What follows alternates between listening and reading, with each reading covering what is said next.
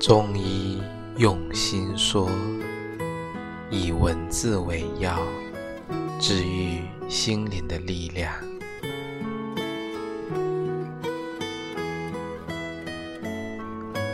我们可以欺骗别人，却无法欺骗自己。当我们走过枝繁叶茂的五月，青春。就不再是一个谜。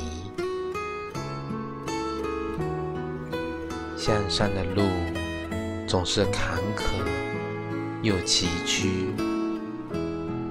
要永远保持最初的浪漫，真是不容易。有人悲哀，有人欣喜。